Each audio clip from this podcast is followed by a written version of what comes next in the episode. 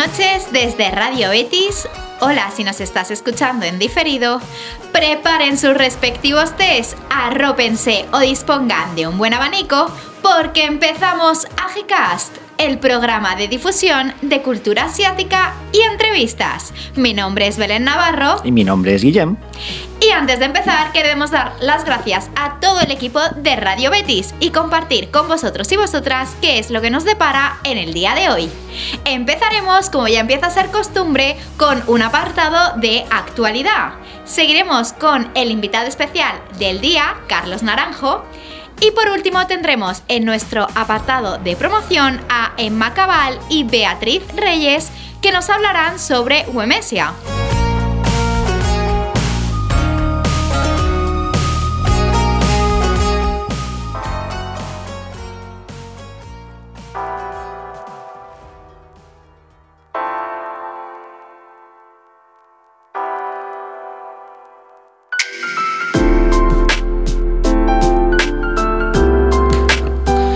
Muy bien, bienvenidos a la sección de entrevistas, ¿ya? Entrevistas con, con personalidades eh, egresados, mundo de, gente del mundo de, de, las empresas y la universidad relacionadas con, con, Asia. Hoy tenemos el placer, sobre todo placer también personal por haber sido compañero mío de, de clase y también de algunas actividades en, en, alguna asociación aquí en Sevilla. Tenemos a, hablo de Carlos Naranjo Bejarano, eh, ha sido estudiante, fue estudiante durante un tiempo en la titulación de Asia Oriental y a partir de ahí, del primer semestre que tuvimos juntos, eh, ha hecho una experiencia explosión laboral derivada hacia Japón. Eh, leyendo ahora eh, su currículum me doy cuenta de que no has perdido el tiempo. En cinco años eh, no has parado de hacer cosas. Bueno, primero de todo, bienvenido Carlos. ¿Qué tal de verte, Guillem? ¿Qué tal? ¿Qué, ¿Qué tal? ¿Cómo estás? Muy ¿El bien. viaje bien? Sí, muy bien, muy bien. Sí, que vamos, hemos tenido la suerte, ya te digo, hemos tenido una especie de, de, confabulación cósmica en la que yo le pregunté a Carlos hace, hace unos pocos días, eh, hemos estado hablando de esto sobre mitad de, de junio, eh, si podía concedernos una entrevista y, y, justo fue contestar, ah, no te preocupes, Guillem, si lo podré hacer en persona si estoy yendo a España. Y yo, ah, muy bien, porque sabía que estabas en, en Japón trabajando. Eh, voy a hacer un pequeño resumen. Okay de tu currículum. Eh, bueno, Carlos Naranjo es natural de Sevilla, eh, nace en 1996, es uno de nuestros eh, alevines que por eh, el trabajo que tiene ya no es para nada alevín, ya eres un senior casi. Eh, actualmente, bueno, estás residiendo en Kioto, sí. en Japón, donde desempeñas una actividad profesional como traductor autónomo del japonés y el inglés al español, ¿verdad? Cursos de estudios de máster en Administración de Empresas en la Universidad Doshisha. Eh, ahora mismo empezaste en 2020, bueno, tienes previsto sí. en un par de años, ¿no? Los, los másteres son dos años, con claro. lo cual termino el año en marzo de 2022. Si todo va como tiene Ya solo que... me queda el trabajo fin de máster, así Ah, que perfecto. Ya, dedos cruzados. Llegaste a Japón como becario del, del Ministerio japonés. Eh, hablaremos ya en algún capítulo sobre las becas del ministerio. Eh, tú cogiste las de eh, las Senmongako, que son para pregraduados o gente que a lo mejor sí, ni siquiera tiene... Es decir, Senmongako normalmente son personas de 18 a 24 años, uh -huh. con lo cual la mayoría de la gente o es directamente desde el bachillerato o gente que tiene ya uno o dos años de carrera y decide ir a Japón. Y bueno, hay muy pocas en España. Sí, tras sí. Mongako, que habría cinco, no sé si hay cinco. Eh, no hay un cupo, hay, hay un, un, cupo, cupo. global. Vale. Con lo cual el cupo global puede, podrán ser 60 cada año uh -huh. y hay examen de matemáticas, examen de japonés, examen de inglés. Y yo vine en 2015, posteriormente que yo sepa han venido chicas, una chica que está en Kioto y otra chica que está en Tokio. Uh -huh. Y desde entonces, hasta donde yo escuchaba por la embajada, probablemente no haya venido nadie más. Desde porque, España, dices, ¿no? Sí, porque ah. el, el, examen de matemáticas parece ser que es bastante complicado para la gente. Sí, bueno, no va a haber complicaciones con el examen. ¿Qué, ¿Qué, es lo que estudiaste? Para que no sepan, Senmongako son escuelas de, de formación profesional. Sí. Mutandis, mutandis, no queremos decir que sea lo mismo, ni queremos hacer una equiparación. Bueno, eh, sería como un ciclo formativo superior, pero es una escuela de sí, profesional. Sí, sería así, ¿no? Es decir, en Japón es a la Semongako, Semongako son escuelas especializadas para ciertas disciplinas, ¿no? En el caso mío, yo estudié desarrollo de videojuegos originalmente. El programa que nos daba la embajada era de dos años, pero también es de cuatro años. Y cuatro años, yo, supongo que en España será un ciclo superior. En Japón, si haces cuatro años, es equivalente a universidad. Eh, yo hice dos años, eh, estuve estudiando en Kioto, en una escuela que se llama Kyoto Computer Gakuen, que es la escuela de informática más antigua de Japón. Y allí estudié programación y estudié diseño de videojuegos, lo que se denomina planning. Y posteriormente, bueno, amplié mi beca, eh, con las notas amplié la beca a universidad y ya terminé una carrera en, una, en la Universidad Tecnológica de Tokio, eh, que, que, es Ciencias de los Medios, que sería una carrera como informática general. En el caso mío, yo estudiaba bastante sobre videojuegos y mi seminario era sobre marketing. A mí me gustaría ahondar un poquito en tu experiencia como estudiante y bueno, a ver, teniendo en cuenta mm, lo que me ha dicho un pajarito, la, eh, la, edad que tenías cuando te sacaste el Noken 1, ¿no? Pues que es un poco sorprendente, pero bueno, en general, ¿tú qué contraste has encontrado entre España y Japón a la hora de estudiar?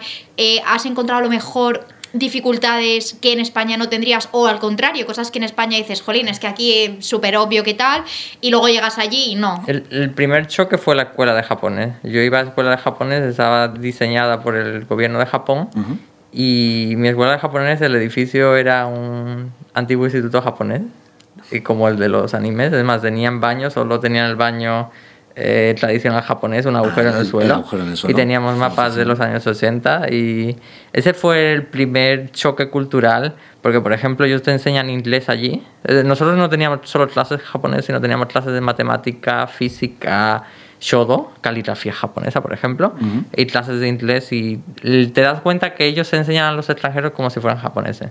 A nosotros nos enseñaban inglés con el mismo que el temario que a los japoneses, matemática con el mismo temario que no utilizan calculadora y era un shock increíble, ¿no? Claro, por eso tiene que ser formas.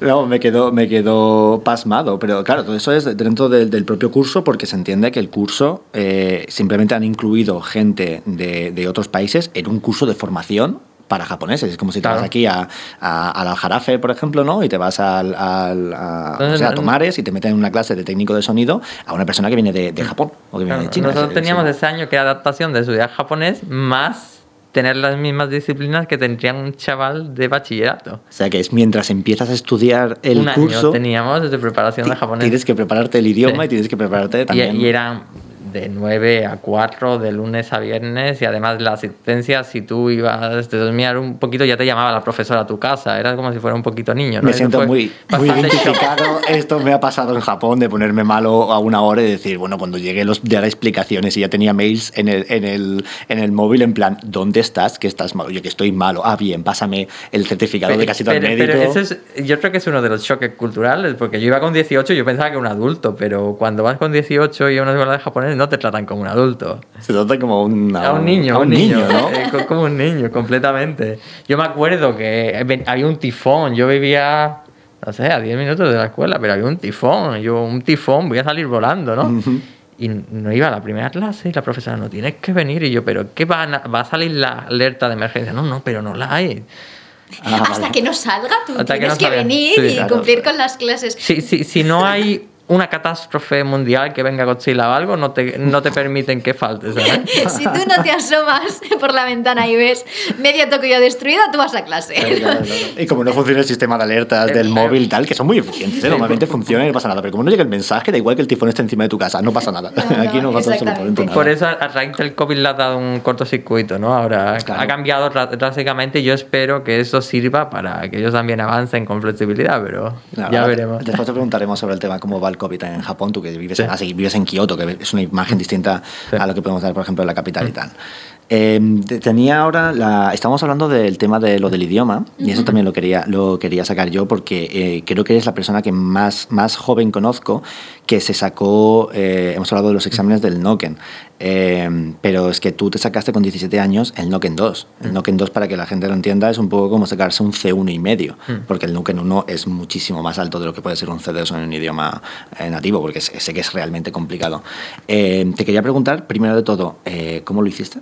Eh, ¿Cómo conseguiste sacar un Noken 2 con 17 años? Que yo, yo me saqué el Noken 5 con 21 y me saqué el Noken 3 con 23, 24, estando en Japón, llevando un año y pico y trabajando, quiero decir, con curro. Y después ¿Qué función tiene? Pues la gente que nos escucha sabrá el Noken, las empresas, el Estado te lo pide mucho, Noken 2, Noken 1. Eh, ¿Para qué te ha servido? Porque sé que después, ya hemos dicho, te sacaste el Noken 1. ¿Para qué te ha servido? Y un poco eh, la importancia ¿no? que le darías al, examen. Pues yo empecé a estudiar japonés cuando tenía 13 años y yo empecé a estudiar japonés porque a mí me gustaban los videojuegos. Aquí está mi hermano aquí al lado, pero jugábamos juntos a Pokémon. Una de las cosas de si sabía japonés yo podía conseguir las estrategias, podía conseguir la cosa de los videojuegos antes que nadie. Y me dio por, por estudiar japonés. ¿Qué pasa? Que al poco tiempo me, me, empecé a aficionar por la literatura, por el haiku, por un montonazo de rollo de la cultura japonesa. Empecé a participar en charlas de una asociación que hay aquí, donde conocí a Guillena de Japón. Y a raíz de eso me encantó la cultura japonesa y yo sabía de que... Y conocí la beca, cuando tenía 13 o 14 años conocí la beca y quería, quería ir por la beca, ¿no? Y sabía que si quería ir por la beca necesitaba el N2 entonces sabía que para mejorar en el japonés tenía que tener amigos japoneses y demás. Me acuerdo que primero en Ades Japan me presentaron una chica, Miyako, estuve un año haciendo intercambio con ella semanalmente, practicando y sin ninguna vergüenza, fallaba mucho, una hora español, una hora japonés. Claro, claro. Y a raíz de practicar, después me quedé sin intercambio, me acuerdo que iba por el metro, iba abordando japoneses, habla usted japonés, hice amigos japoneses y yo creo que practicar todos esos años ver anime o escuchar música, incorporarlo en mi vida diaria y además con los libros. tener una serie de libros, utilizarlos, es lo que me permitió ¿no? mejorar el japonés. Sí, al final yo creo que puedo, podemos, mejor dicho, recoger el mensaje que traíamos en otros programas, como por ejemplo en el de Alba, donde decíamos que es muy importante el lanzarte a hablar y perder un poco ese miedo, ¿no? Que eh, al final parece que cuando estudiamos un idioma desde el principio tenemos que hablarlo totalmente correcto, usando perfectamente la gramática, cada palabra, cada mm, partícula, y si no sabes hacer eso, no hables. Entonces, claro, así no hablas nunca. No, da muchísimo miedo. Después llegas al país, que tú vas a ir un año y los dos primeros meses sufres increíble, ¿no? Porque no lo has practicado, sabes leer alguna cosita y tal, y después sufres una barbaridad, ¿no? Entonces, bueno, pues yo creo que otro ejemplo más de que hay que echarle mucha cara a los idiomas. O sea, sobre todo disfrutarlo, ¿no? Claro. no no pensar un objetivo, no sé, monetario o tener algo, quiero el nivel simplemente por tenerlo, ¿no? Disfrutarlo al día a día y ponerlo en, práctica, ¿no? Entonces tú cuando llegas a, Japón y sacas el Noken, me estábamos hablando antes de la entrevista que para las universidades y los, los centros normalmente te lo exigen, aunque me habías dicho que, y esto es un poco eh, la intrahistoria, ¿no? un poco los detallitos para, para, que la gente que nos escuche que lo tengan más sencillo, que hay centros que al igual el, el, requisito está en la página, está en el papel, necesitas este, este nivel, pero bueno, a lo mejor si tienes otras cosas que puedes eh, desempeñar. Hay una cosa, que si has pasado un año en una escuela japonesa o seis meses o pasas el examen que te pone la escuela, ellos te certifican que tú tienes ese mismo nivel, ¿no? Vale, como que hay equivalencia, ¿no? Y tal. Perfecto. Entonces, eh, em, estábamos hablando que tú habías hecho el curso de formación y, tú cuando terminaste pasas a la universidad. Eh, tú en ese momento, eh, yo entiendo que el Ministerio de Japón siempre da unas ayudas económicas para estar los primeros años, pero tú me has dicho que, y lo hemos leído en el currículum, que estabas trabajando como intérprete, ¿no? Sí, como traductor e intérprete, sí. ¿Y podías hablarnos un poquito más de esa experiencia? ¿Cómo ha sido? Porque claro... Hmm. Mm, el, qué tipo de textos trabajas, cómo es esa labor de traducción, si puedes contar alguna anécdota, ¿no? De, Buah, me mandaron esto y mira, la peor semana de mi vida.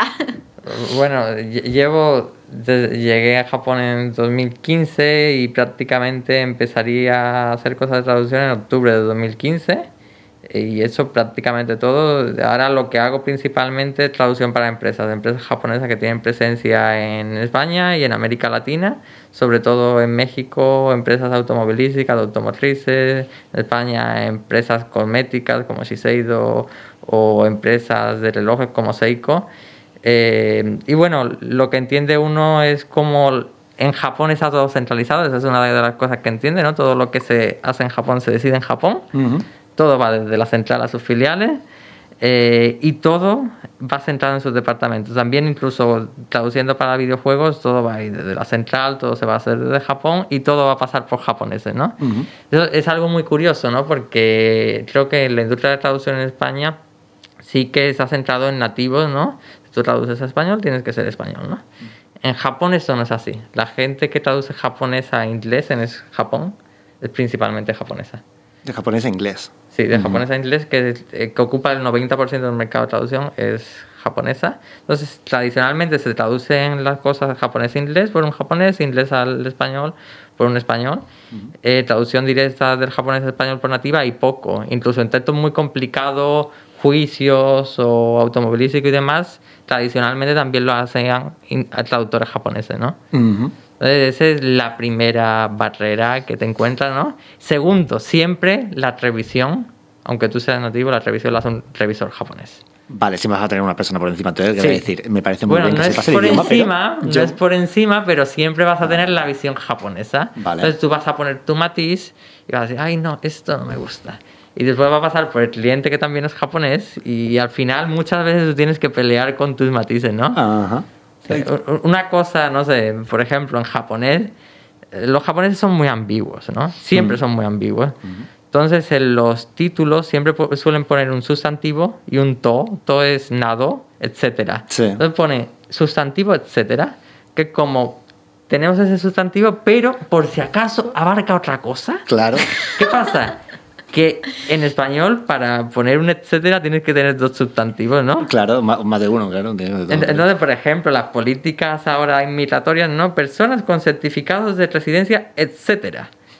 Y claro, yo, yo he traducido para el, para el Ministerio de Interior japonés y demás, ¿no? Y tú tienes muchas veces que pones ese matiz porque Mm. ellos lo ponen y le, le tienes que dar las vueltas, ¿no? Personas con eso u otros visados similares, ¿no? Claro que son 16, ¿no? Pero así se curan en salud, ¿no? Claro, claro, claro, claro. Claro, ahí entramos un poco en el apartado de la traducción e interpretación, Sí. ¿no? El Ahí cobra cómo sentido. pasar, Ahí cobra exactamente, sentido. cómo pasar y adaptar cuestiones culturales o incluso que a nivel de idioma funcionan de forma distinta, porque mm, para aquellas personas que a lo mejor pues eh, no os hayáis adentrado todavía en idiomas que difieran mucho gramaticalmente del español o de tal, claro, la forma de construir frases, la forma incluso a nivel de matices, ¿no? De eh, cambia completamente y te encuentras con no, no un mundo nuevo, un abismo nuevo al que claro, te tienes claro. que enfrentar y de primeras vas sin linterna. Claro, entonces cuando, cuando empiezas la carrera a lo mejor puedes tener eh, el mundo japonés, ¿no? El idioma japonés. Es, eh, lo primero que aprendes a lo mejor es que el choto significa no. ya sabes automáticamente que cuando digan choto significa que no. O sea, ya tú ya tienes que entenderlo. Ah, ya un punto en, en texto escrito, que es en plan, eh, no tengo, no tengo la voz, no tengo la cara de la otra persona, no, no sé exactamente qué está pasando.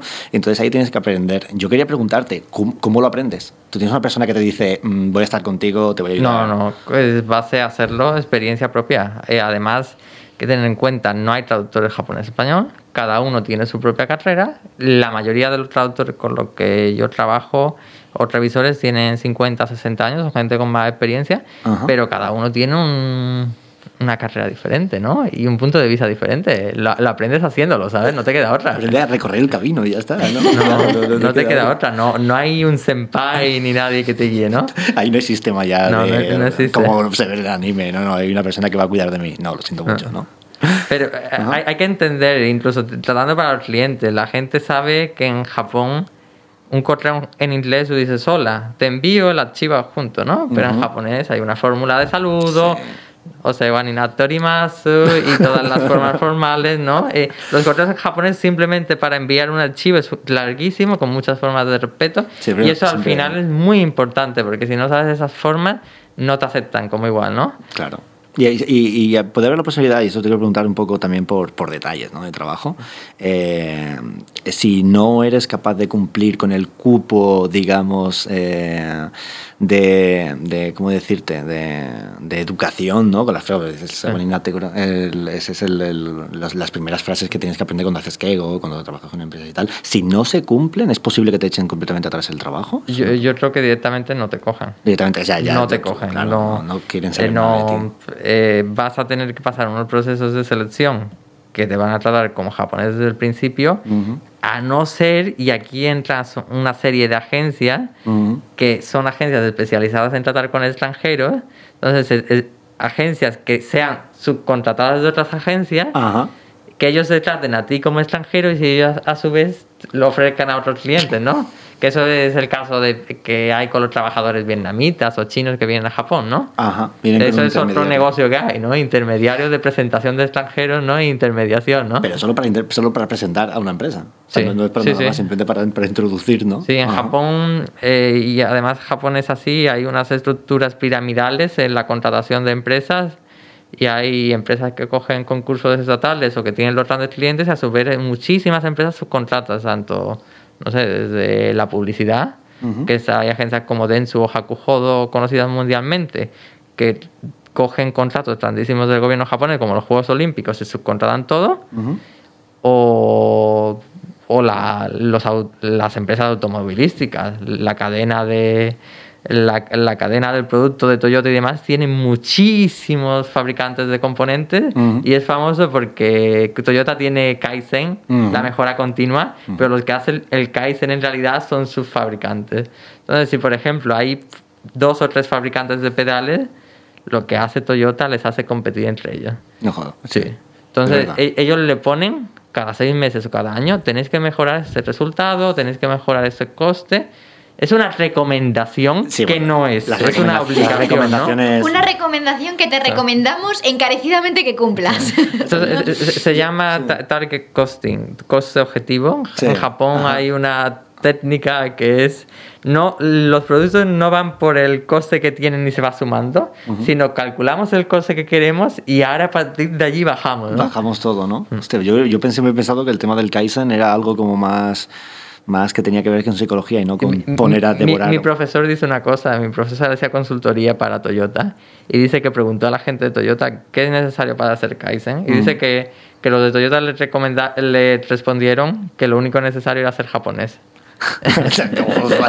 pues bien, supongo, claro, supongo que para ellos era lo más normal. Sí, yo creo que aquí a mí me gustaría arrojar un poquito de luz, ¿no? Porque eh, hay muchas cosas que son muy atractivas de Japón. A todos nos gusta el manga, nos puede gustar el anime, nos puede gustar la música, los videojuegos eh, y a nivel cultural, mitología, mm. gastronomía, en fin. Pero luego también creo que hay que ser un poco... No, críticos y objetivos a la hora de abordar el país y darte cuenta de que hay una serie de cuestiones que no voy a entrar porque al final cada país es un mundo, se construye en base a, un pasado, a un... En fin, que es que esto es así con todos, ¿no? Pero sí que hay que ser realista sobre cómo funciona. Y yo creo que en el tema de Japón eh, podemos hablar incluso de una cultura que se exige mucho a sí misma, donde la persona no solamente es el esfuerzo, es el resultado y también es importante tener en cuenta eh, las cuestiones como por ejemplo a la hora de hablar, las formas, la educación asociada al lenguaje. Y no solamente de cara a trabajar, creo que también es muy importante destacar de cara a tú viajar allí, aunque sea para irte de vacaciones una semana. Si vas a hablar japonés y si vas a siempre tener en cuenta pues eh, el registro, la forma, qué palabra vas a usar, cómo te vas a comportar, un poco lo que decíamos también a raíz del tema de el seminario de protocolo que va a impartir a, GPA, ¿no? Que al final, eh, concretamente en Japón, esto es algo muy importante y que tú perfectamente has mm. vivido, yo creo que todos los días de tu vida. no, no, cuando tú vas a Japón tienes que actuar como japonés y eso es lo primero que entiendes, ¿no? Yo después de estar en Semongako, estar en la universidad eh, y ahora estar en máster, ellos nunca te tratan como extranjero, nunca, en ningún momento. Y ah, yo entré en la universidad, iba de Mongaku, que es como escuela especializada. Me acuerdo que fui al seminario. El seminario de investigación es donde tú haces el trabajo fin de grado, pero en Japón tú desde el segundo, desde el tercer año de carrera entras, ¿no? Entonces, como yo iba de una escuela especializada, me acuerdo que mi profesora me miraba a mí por encima, primer día. Y porque encima, pues como era extranjero, ¿no? Mm. Me decía, no, yo porque seas extranjero no te voy a tratar especial. Y yo pensaba, yo no le he dicho a usted nada de eso, ¿no? Eh, total, yo me he graduado con el mejor expediente de mi universidad, de la historia, ¿eh? Tengo por aquí el número, yo no, yo no te lo quería Pero, decir. pero por si me, me- me hizo gracia porque la primera vez que me hizo la entrevista fue súper mega estricta. Eh, no, no, yo no te voy a dejar que escribas el trabajo fin de grado en inglés o no te voy a dar facilidad. Y yo no le había preguntado nada, ¿sabes? Yo un poco para, o, por ejemplo, no, no puedes utilizar diccionario en los exámenes. Y yo tampoco te he pedido nada, yo llevo aquí mucho tiempo, ¿no? Claro, yo ya tengo una referencia. Tengo aquí el número. Porque tú sabes que se lo 3,98. preguntas y no te lo, no te lo hacen, ¿sabes? Ya llega un momento que tú... No, no, yo, yo sí que he tenido alguna experiencia de a lo mejor intentar ir un poquito a ver si puedo preguntarte tal y automáticamente estás eliminado. O sea, es, es- es complicado. Tú ya tienes que saber que tienes que tener una base bastante alta e ir mucho con la idea de yo voy a poder con esto y no preguntar y no dejar tampoco que la otra persona sepa cuáles son tus inquietudes. Si tenía aquí el registro, es un 3,98 para el graduado en Ciencias de los Medios de la Universidad Tecnológica de Tokio. Eh. Y después tenías uno que es en el, en el Asemon Gakko eh, del Instituto Kyoto Computer Gakuin, que es un 2,98 sobre 3. O sea, básicamente Eso, un 9,9. es- eso es lo que iba a decir, digo, pero, pero ¿sobre qué? Claro, explícalo, explícalo, Claro, efectivamente. 2,98 sobre 3 pues era un 9,5 y, Totalmente, y o sea- 3,98 sobre 4 es literalmente un 9,9 periódico. O sea, yo qué sé, no queda mucho. Con lo cual, yo, yo, yo, yo del primero me enteré. Del primero me enteré hace un tiempo porque yo, Carlos, a veces pregunto para ver cómo estás y tal, porque eh, por el tema de la carrera, pero no sabía que estabas en la universidad y que te habías tenido tan buenas notas. Que es maravilloso. Entonces, eh, yo creo que no sé si podemos pasar a lo mejor, ya hemos hecho un poco de trabajo, hemos hecho eh, estudios, hemos hablado de un poco del ministerio para el tema de las becas. Eh, recordad siempre, siempre lo recordamos, todos los capítulos van a ir acompañados de enlaces por si queréis tener más información. Decís, ostras, pero ahora las hemos Mongaco, no me acuerdo el nombre, estaba en el minuto 26, no me acuerdo. No os preocupéis porque vamos a dejar los enlaces para que vosotros podáis entrar, por ejemplo, en este caso, en el ministerio. Eh, y después, si no, te preguntaré si podemos meter algún enlace de alguna Sí. cosa que tú puedas y, recomendarnos. Y quiero decir que si alguien está interesado en pedir la beca para Semongako de la Embajada de Japón en España, puede escribirme y, y me puede consultar. Sí, sí, desde que no, no hay ningún problema. ¿eh? Eso- Yo atiendo a toda la gente 100%. Ajá. y le daré consejos para pasar el examen de matemáticas. que la embajada también está deseando. ¿eh? Yo creo que podríamos pasar a un poco de salseillo. ¿Podemos Sí, a, a mi apartado favorito. Es que yo te voy. Te voy a explicar. Tenemos aquí en AGCast Sí. mi apartado predilecto, este apartado jugoso, eh, que es el salseo. ¿eh? El salseo, eh, dependiendo pues del país en el que hayáis estado y demás. No necesariamente mm, es que nos contéis aquí vuestros cotilleos de mm, la corte, ¿sabes?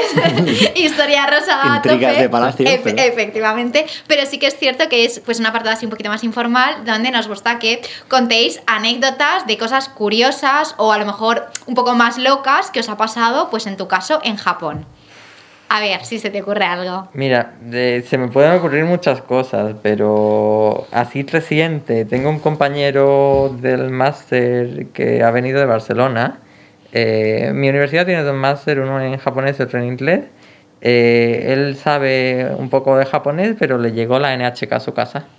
Ajá. La NHK es la televisión pública japonesa. RTV, vamos. Eh, pero en Japón viene un vendedor y tienes que pagar, ¿no? Ujú. Eh, la mayoría de la gente joven o gente extranjera hacemos como que no estamos en casa y no pagamos.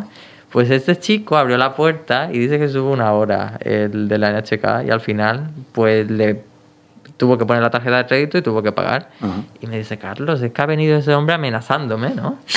amenazándome y le he dado la tarjeta de crédito. Y yo le eché una bronca y al, al final llamé, ¿no? Llamé para intentar darle de baja, ¿no? Claro. Fue una aventura. Claro, porque Fue- no, era, no era para grabar, es que es para comprar la licencia de la televisión, porque tú te puedes Sí, comprar una televisión en re- Japón. re- resulta que vieron que tenía una televisión en su casa y no se le iba el nota, ¿no? A mí, a mí me llegaron dos o tres veces cartas diciendo, "Se- sabemos que tiene usted una línea de televisión, pero no está usted adscrito a- al canal de... En plan, no, no tengo absolutamente nada, ese será el anterior inquilino Ah. que se ha dejado la carta y me está diciendo a mí que os pague no sé cuántos miles de yenes al año para poder ver la tele cuando no tengo ni televisión en mi casa.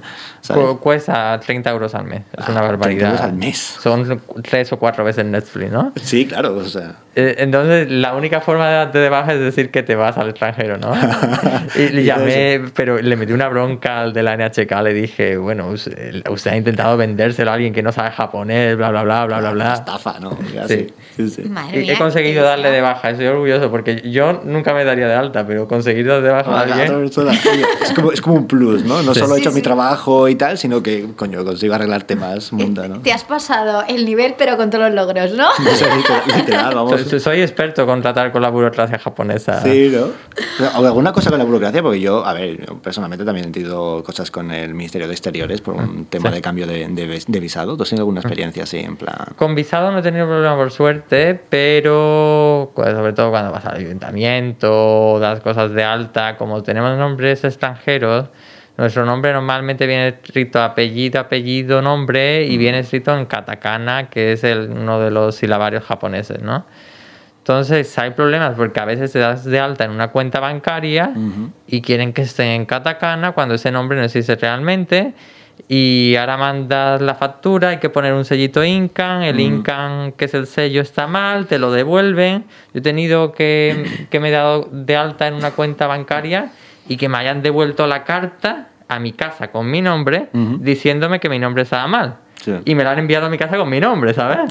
Que- y me, me- te envían un papelito con un post-it, vuelve a rellenar esto. Ajá. Entonces Que todo- tienen una burocracia un poquito pesada, ¿no? Sí, la burocracia en Japón, la verdad. Y es si que todo, es- siempre es con papel, ¿eh? Todas las universidades, para inscribirte en la universidad, hoy en día todo se hace con papel, Ujú. incluso con FAS en algunos casos. Entonces, esos ¿Con? son, Perdona. esos- sí, incluso con FAS en algunos casos. ¿eh? Ah, con fax, sí. Con Es- fax. eso es que yo creo que es algo que No. nosotros tenemos súper poco interiorizado. O sea, aquí ya Pero en España, corre- ¿no? correo Ya- postal fax. es la norma, sobre todo en universidades. Todos los trámites lo tienes que hacer con correo postal. Tien- eh, tienes que enviarle los sellos tú. Sí, es Tienes verdad. que enviárselo tú. Yo recuerdo cuando teníamos que hacer los papeles para, para la, la- la tarjeta de, de residente, de, de estudiante, y los primeros días de clase que digo, pero esta gente no se suponía, ¿no? En el ideario que nosotros teníamos construido, que eran como súper eco-friendly y eran y gastan papel para absolutamente todo, pero para todo tienes, cada día puedes tener 40 o 50 Yo- páginas de temarios y de cosas de la clase, en plan, toma, para iniciar tal, 16 páginas para explicarte nada, porque casi todo muchas veces son dibujos y es papel nuevo, ¿eh? Muchas veces reciclado, tal, pero en plan, y todo el mundo y muchísima gente. Y digo, otra cosa que no conoce mucho la gente son las circulares en Japón. No, eso sí Eh, no po- yo, yo vivo en un edificio residencial, no, eh, residencial que viven bastantes familias y demás, y bastante antiguo, 30 o 40 años, y te envían circulares en una carpetita. Sí. Yo, yo me he dado de baja, por suerte, otra cosa que estoy orgulloso, porque supongo que será el primero en la vida que se ha dado de baja de eso. De una comunidad de Entonces, vecinos, te, ¿no? te- te- te envían, eh, si el bloque, imagínate, mi planta tiene 12 vecinos, mi vecino de la izquierda pasa una carpetita que tiene un folio. El folio dice, no sé, actividad para jugar al fútbol para los niños de 15 años. Y viene un- una franja con tu sellito, pasa a tu casa, tienes que poner el sellito, tienes que pasárselo al siguiente vecino. Eso para, para, para probar cosas de la comunidad. Sí. Ah, no, no, ah, no, para probar, no, para dar a conocer. Porque son cosas, eh, actividades, ¿no? Actividades. Pero es- eso yo pensaba que era solo los edificios residenciales, pero por ejemplo, las, si tú vas andando por Kioto y vas por las zonas comerciales, las tiendas también están inscritas. Eso se llama Chonaikai, las asociaciones de vecinos. Sí. Entonces tú tienes que pagar un dinero por suscribirte a esto y contribuir. Vale, pero es un poco Y- impuesto. Y es, es voluntariamente obligatorio. Vale. Es decir, es voluntario, legalmente no hay ninguna obligación, pero la vecina de turno va a venir a tu casa y te va a decir, ay, ¿te, ¿quieres entrar en el Chonaikai? Y si le dices que no, ay, ¿por qué no quieres entrar? Y si te inscribes, encima te va a enviar publicidad, ¿no? Que yo me- me acuerdo decirle a mi vecina, mira, yo me da igual pagar, pero no me envíes la publicidad. Ah, no, pero si te das de alta, te, te la tenemos que enviar. Y yo, pero es que vivo solo, es que no quiero. que no hay ninguna necesidad. Es que yo no tengo 15 años y no me voy a bajar a jugar al voleibol Sí. con los críos los domingos. Claro. Y, y me, me acuerdo que yo encima, como más pesado, le digo, bueno, si algún día lo digitalizan, a lo mejor me doy de alta, ¿no? Al igual sí es más sencillo. Es verdad que los japoneses es verdad que tienen mucha fama de eso, de bien educados y tal, pero cuando se ponen a, a vender o cuando se ponen a forzar, son, son cabezotas, pero increíble, ¿eh? Y además en Claro. plan, haciéndote sentir mal, en plan, pero no te das cuenta que tú, no sé qué, te, te hacen sentir muy mal, en plan, ya tengo que forzar. Entonces, los japoneses no le dicen que no. No. No, porque no quieran, sino porque tienen miedo a decir que no, ¿sabes? Va, perfecto, pues Es, yo... es mm, curioso. sí. ¿eh? Ah, bueno, a mí me gustaría decir una cosa, Sí, que sí, a mí sí, me sí, porque supuesto. yo todo esto no lo Sí. sabía. Eh, entonces, a mí me parece como muy curioso el contraste entre un poco lo que decías tú, Guillem, la imagen que tenemos de Japón y después el Japón del día a día, ¿no? O sea, yo creo que en, en el imaginario colectivo eh, todas las personas tenemos tipo, ¡buah, Japón, hmm. tecnología la última! Es que un poco más, y es que para entrar en los sitios es con la retina del ojo, ¿no? Claro, y todo el mundo no se habla, ¿no? Y todo va como por gestos y por miradas. Sí, sí, y, la realidad es, pues, eh, la, la, señora mayor que te viene con la carpetita a tocar a tu casa, y rellenar los papeles todos y los mandas por correo, el, ¿no? O sea, yo creo que es un poco el, el contraste que existe realmente en Japón, ¿no? o sea, por una parte, hay tecnología punta a tope. Pero las empresas son así, así han tenido problemas ahora con el COVID, con el eh, teletrabajo, ¿no?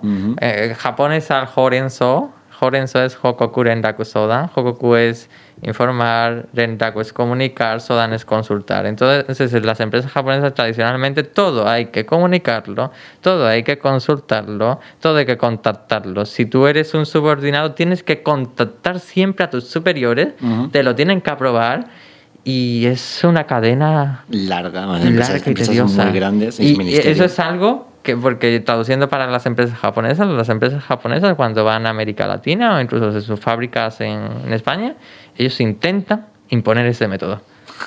Cosa que yo creo que no funciona. Bueno, eso, eso por desgracia cada país lo decide. Bueno, Carlos, muchísimas gracias hoy por Ya hemos llegado al, minuto ya finito para empezar ahora la parte ya de promoción y ya ir rematando el programa. Muchísimas gracias. Yo he disfrutado inmensamente. He disfrutado muchísimo y además mm, me has dado a conocer muchísimos aspectos de Japón que la verdad que no conocía porque bueno, yo nunca he estado viviendo ni por una temporada cortita en, en Japón y la verdad que me ha encantado. Yo espero que de verdad eh, todas las personas que nos están escuchando en el momento del día que sea les haya servido, porque yo creo que de verdad eh, ha servido muchísimo, hayan aprendido. Y lo mismo lo que decíamos hace relativamente poco ya que nos has dado tu permiso para dejar tu contacto, si alguien tiene alguna duda y demás, pues aparte de recurrir a nosotros, si quiere recurrir a ti, que Pueden contactarme directamente por Facebook y no hay ningún problema. Perfecto, pues muchísimas gracias de parte del programa a nivel personal y a todo. y ahora vamos a ir a pasar a la parte de promoción.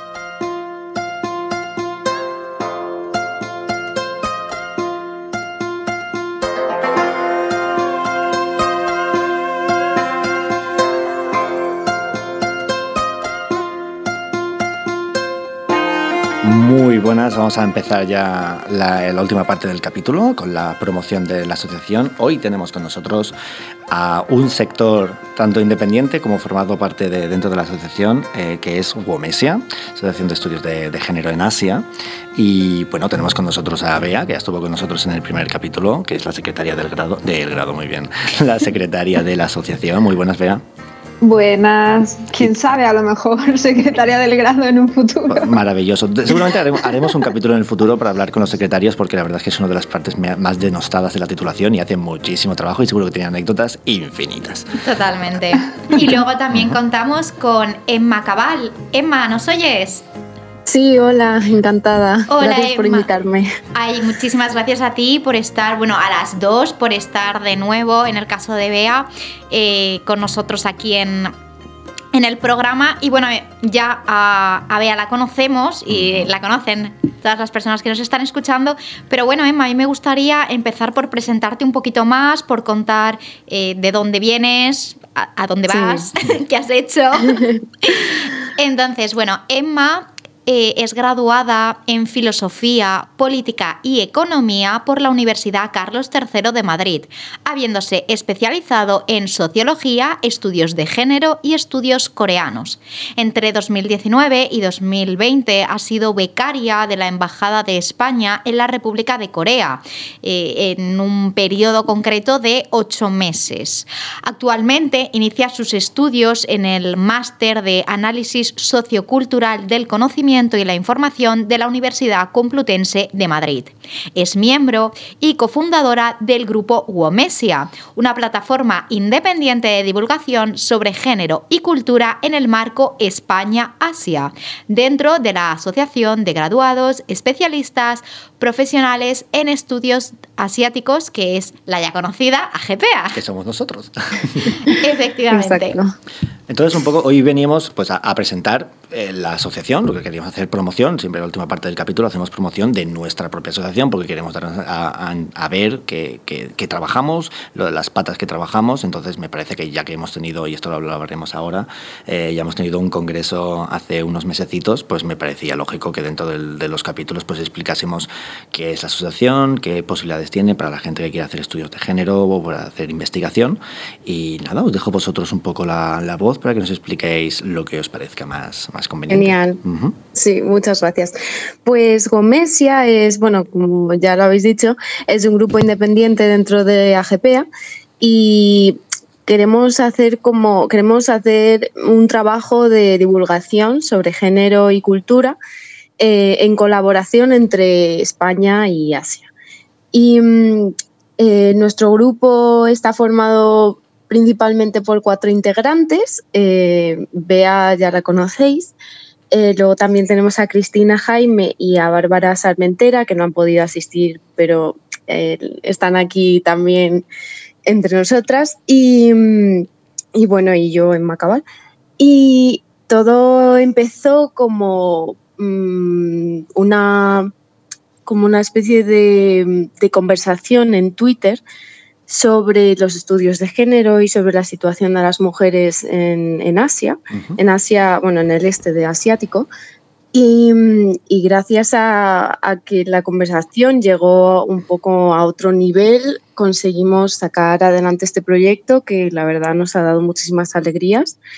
Y sobre todo estamos muy activas en redes en Twitter y en Instagram y nuestra comunidad ha crecido desde septiembre de 2020, que en realidad es, un proyecto bastante reciente, eh, ha crecido exponencialmente y, estamos verdaderamente contentas con, lo que estamos haciendo.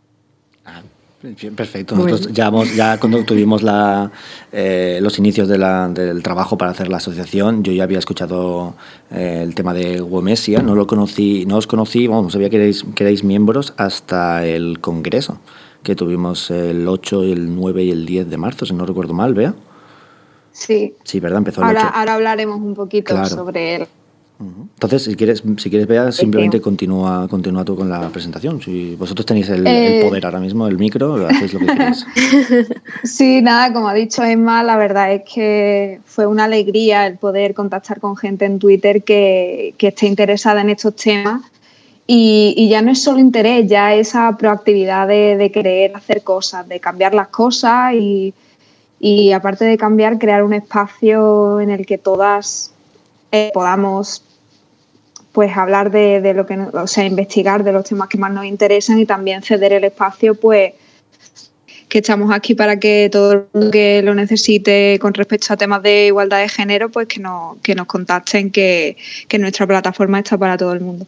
Em, pues eh, bueno, nuestro grupo, como ya he dicho, es un poco pequeño como el, de la asociación AGPA, ¿no? Pero colaboramos con muchísimas mujeres y otras personas que, nos han dado muchísimo apoyo y, han contribuido tanto en contenido de redes y también como eh, mediante las exposiciones que, se hicieron por el 8M, eh, en las que contamos con no solo con el apoyo de la Universidad de Málaga, bueno, de, académicos de la Universidad de Málaga, eh, pero también con, estudiantes de estudios de Asia Oriental y de otras disciplinas que, están interesadas en los estudios de género, pero incluso en distintas áreas em, académicas, como pueden ser pues, la lingüística o algo bueno, la sociología o la política y cada una pues eh,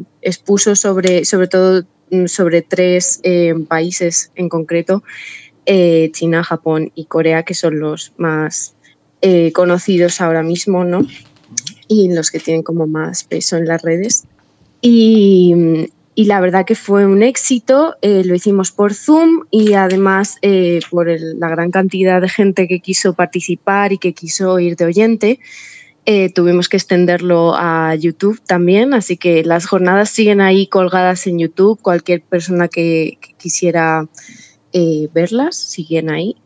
Así que, bueno.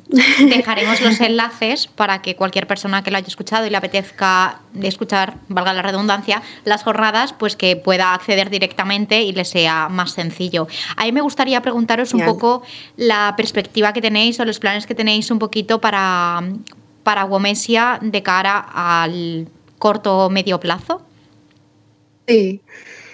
Pues em, uno de los planes eh, sería expandir un poco el grupo. Yo creo que, cada vez hay más gente que está interesada en los estudios de género y sé que es como un tema muy nicho, como además un poco pequeño el hecho de que se sea como estudios de género en Asia, ¿no? Pero pero aún así sigue habiendo gente y sobre todo em, personas que se gradúan del grado de estudios de Asia Oriental. Eh, creo que cada vez hay más personas que están interesadas en estos temas. Y, mm, creo que sería fantástico que, más gente se nos uniera. Estamos totalmente eh, abiertas a, otras personas que quieran colaborar con nosotras. Pues estábamos pensando en los, miembros que ahora mismo están en la asociación y personas que conozco yo que están estudiando para hacer para, hacer investigación sobre, sobre temas de género.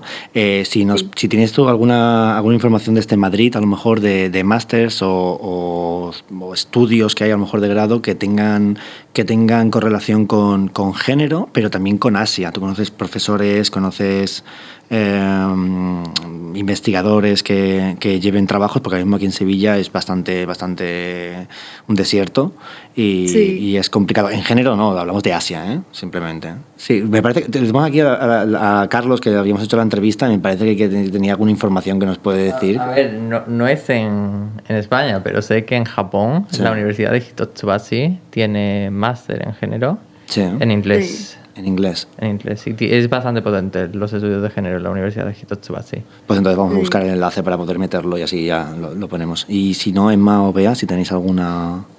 Pues sería interesante hacer eh, un, bueno, no sé, una tabla informativa sobre mm. eh, qué tipo de académicos y qué personas están haciendo este tipo de estudios.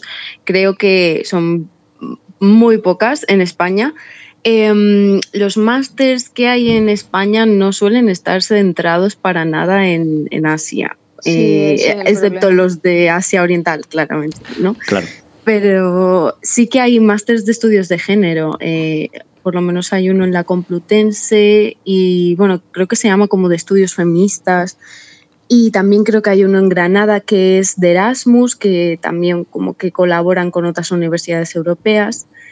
Y mm, sé que en países asiáticos, yo como estoy más centrada en Corea, sí que conozco que, por ejemplo, la Universidad de Ihua en Seúl sí que tiene un programa de estudios Women's Studies, que es como estudios de mujeres, ¿no?